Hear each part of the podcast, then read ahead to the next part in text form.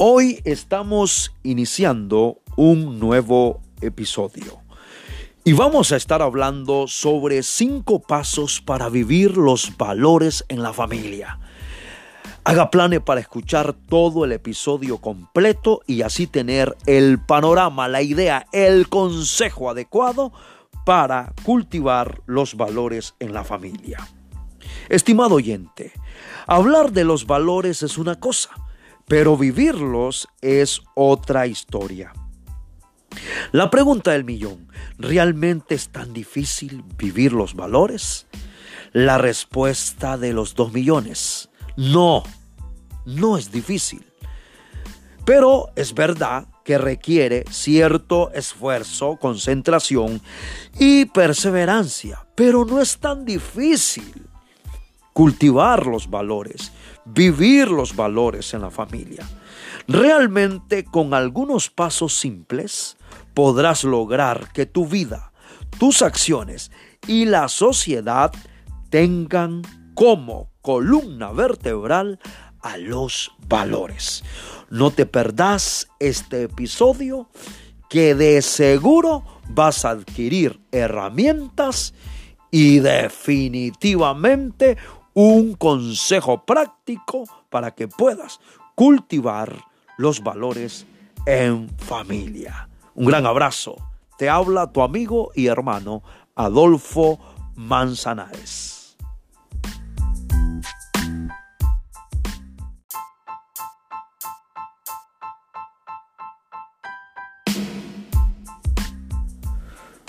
Hola queridos amigos, gracias por estar siempre conectados y escuchando nuestro episodio. Hoy estamos iniciando la serie Cinco Pasos para Vivir los Valores en la Familia. En la introducción del episodio hablamos que los valores son importantes, pero es muy fácil hablar de ellos, porque una cosa es hablar y otra cosa es vivirlo. Y lo que queremos hacer con estos segmentos de este episodio, cinco pasos para vivir los valores en la familia, es darles herramientas, adquirir herramientas, tener consejos prácticos para cultivarlos en casa. Así que hoy vamos a hablar del paso número uno, conocer su importancia. Si yo quiero cultivar los valores en la familia, el primer paso que tengo que aprender es conocer su importancia. Suena elemental, pero no lo es. El primer paso para vivir los valores es la conciencia de los importantes que son los valores en nuestra vida. Una sociedad basada en individuos con valores es la llave es la clave para una convivencia más sana. Las leyes civiles no son suficientes. En ellas se establece solo lo elemental para asegurar una convivencia medianamente decente. Sin embargo, no es suficiente con solo cumplir la ley. Los valores van mucho más allá de cumplir el reglamento de tránsito. Van a la raíz de las cosas por ejemplo, el reglamento de tránsito dice que no puedes pasar una luz roja en el semáforo. Bastante elemental, por supuesto, para no matarse. Sin embargo, no dice que en un atasco, como decimos nosotros, en una fila, en una presa de vehículo, de tráfico ahí, el cederle el paso a una persona es algo amable que eso hará que todos estemos más contentos y que incluso puede ahorrarnos un percance. Lo mismo ocurre en otros ámbitos de la vida. La ley establece una pena por el homicidio, pero no nos dice que tratar con deferencia y educación a los demás nos ayuda a convivir aún mejor mi estimado oyente. Para vivir los valores, lo primero es estar consciente de que son vitales y que son lo que puede realmente cambiar verdaderamente a una persona, una familia o una nación. Recuerde, conocer su importancia es el primer paso de este episodio, cinco pasos para vivir los valores en familia. Te habló Adolfo Manzanares.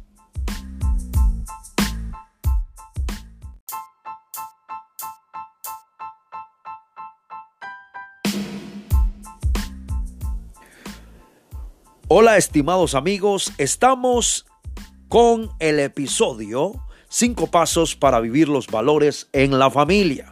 Hablamos ya del paso 1, conocer su importancia. Es importante que los escuches en el orden correcto para que tengas el seguimiento y el panorama completo. Hoy vamos al paso 2, analizar mi conjunto de valores. Una vez que se ha aceptado la importancia de vivir los valores, hay que analizar claramente qué valores son la base de tu vida. Aquí podríamos establecer dos clases de valores, por supuesto, los que ya tienes y los que quieres construir.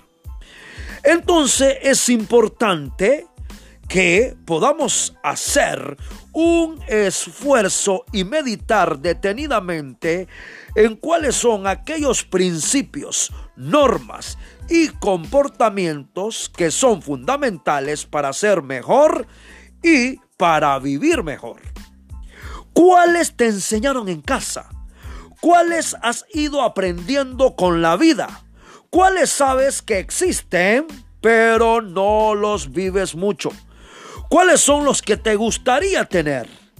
Necesitas, o vamos a hablar así, necesitamos investigar más sobre ellos. La idea aquí es que te sientes en un lugar tranquilo y en una hoja de papel podás escribir la fecha, que podás trazar dos líneas vertical dividiendo la página para crear tres columnas. En la primera columna, la columna del lado izquierdo, vas a escribir una lista con los valores más importantes para tu vida, sin importar el orden o si los vives actualmente. Simplemente escribe aquellos principios que consideras fundamentales. Cuando hayas terminado, entonces pasas a la columna del centro y ahí vas a hacer una lista con los valores que aprendiste desde niño, que aprendiste en casa. los valores que has aprendido con la vida, en el proceso de la vida. Y los valores que has aprendido últimamente, pero que no sueles vivirlos. Una vez terminado la lista del centro, pasas a la columna de la derecha, la tercera, la tercera columna.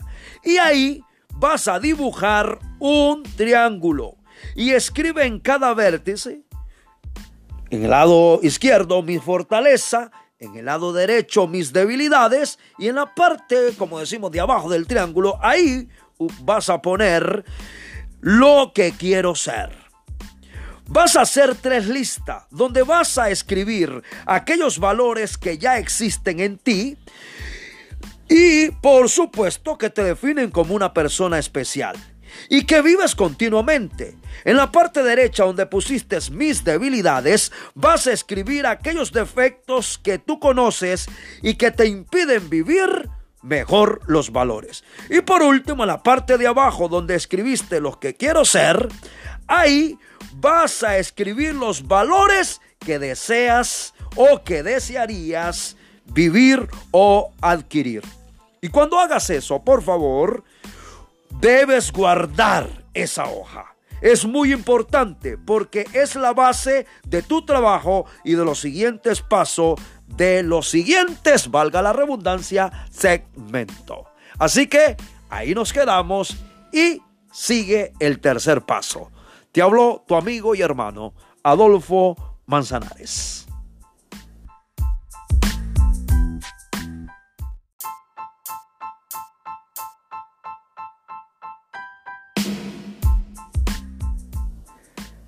Gracias, estimados amigos, por estar escuchando este episodio, Cinco Pasos para cultivar los valores en la familia. Hoy vamos al paso 3, el plan maestro. Este, todos son importantes y este quiero que le ponga mucha atención. Ahora que ya conoces tus valores, tus debilidades y lo que quieres llegar a ser, llega el momento de usar una agenda. A muchos no les gusta, pero es importante usarla. Puedes usar cualquier agenda. Y te lo digo, cualquiera puede ser útil, cualquier agenda. Puede ser una de escritorio, una de bolsillo, una electrónica, la agenda del celular. Preferiblemente la agenda, por decirlo así, de papel para que puedas usar tu lapicero y escribir y poder verla en cualquier momento.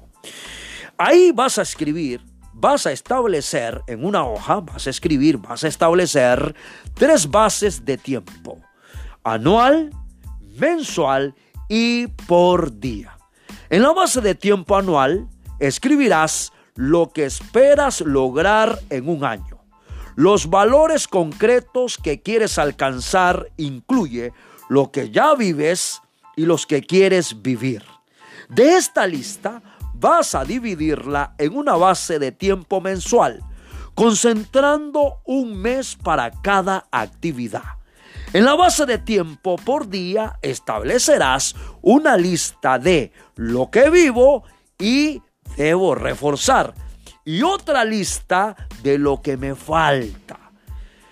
En tu agenda establece una meta concreta diaria. No importa que sea pequeña, pero que sea significativa. De los valores que vas a reforzar y de los valores que quieres vivir. Una meta concreta diaria puede ser hablarle por teléfono, por teléfono a Juan para fortalecer el valor de la amistad. Tal vez tienes meses sin acordarte de él. Una llamada será importante. O puedes establecer ayudar a alguien pobre para fortalecer o crear la generosidad. Hazlo para el primer mes, en otras palabras, el mes en el que estás. Cada mes debes revisar tu plan maestro. No se te debe de olvidar. ¿Para qué? Para establecer los valores con su actividad diaria y hacer una reflexión sobre los resultados. Si por cualquier motivo no te fue muy bien en un mes determinado, no te preocupes Vuelve a poner en tu plan diario y analiza por qué no pudiste cumplir esa meta. Reflexiona en las razones que te lo impidieron. Falta de tiempo, falta de constancia, se te olvidó, te dio pereza, etcétera, etcétera. Y establece medios para que esto no vuelva a ocurrir. Aquí lo que es importante es que estés avanzando, aunque sea eh, a pasos pequeños, como unos pasitos de hormiga, o como dicen por ahí, un paso a la vez, pero aplastante. Mi querido amigo, sigue este episodio porque estas herramientas de seguro, estos pasos serán de mucha ayuda para cultivar los valores en familia. Te habló tu amigo Adolfo Manzanares.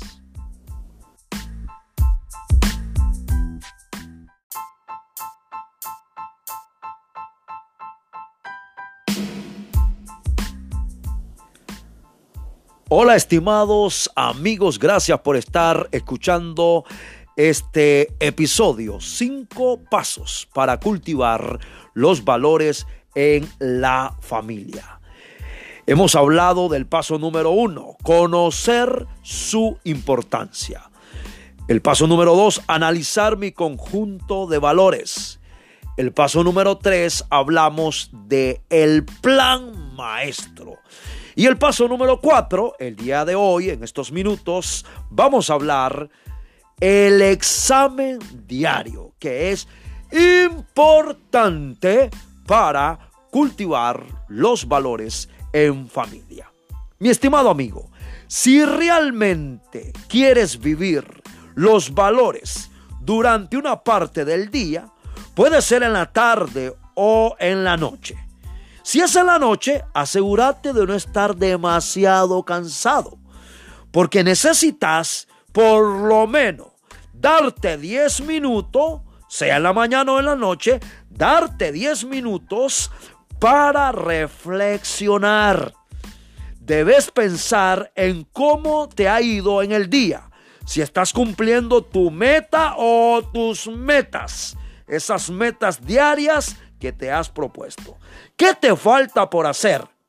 ¿Y qué has hecho? Este examen es vital, es clave.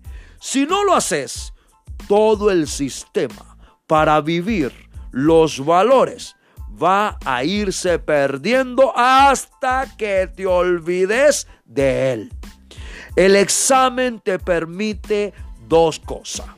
Número uno, analizar de manera realista y rápida cómo están resultándote las cosas. Y en segundo lugar, propósitos concretos para hacer algo y vivir tus valores. Estimados amigos, si quieres cambiar una sociedad y cambiar el mundo, esta es la clave. Inicia cultivando valores en tu vida, cultivalo en tu relación de pareja o matrimonio, cultivalo en tu familia y de esa manera cambiarás la sociedad, cambiarás el mundo. Te habló Adolfo Manzanares.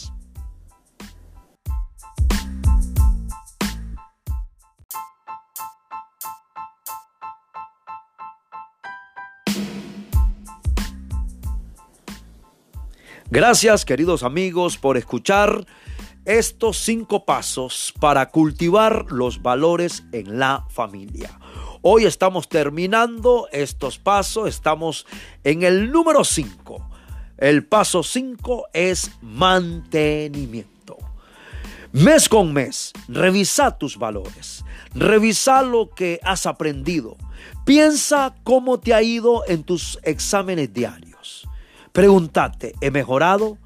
¿He empeorado? ¿He tenido avance? Lo fundamental en este sistema es la constancia, la determinación, la persistencia. Tener que ser constante en esto.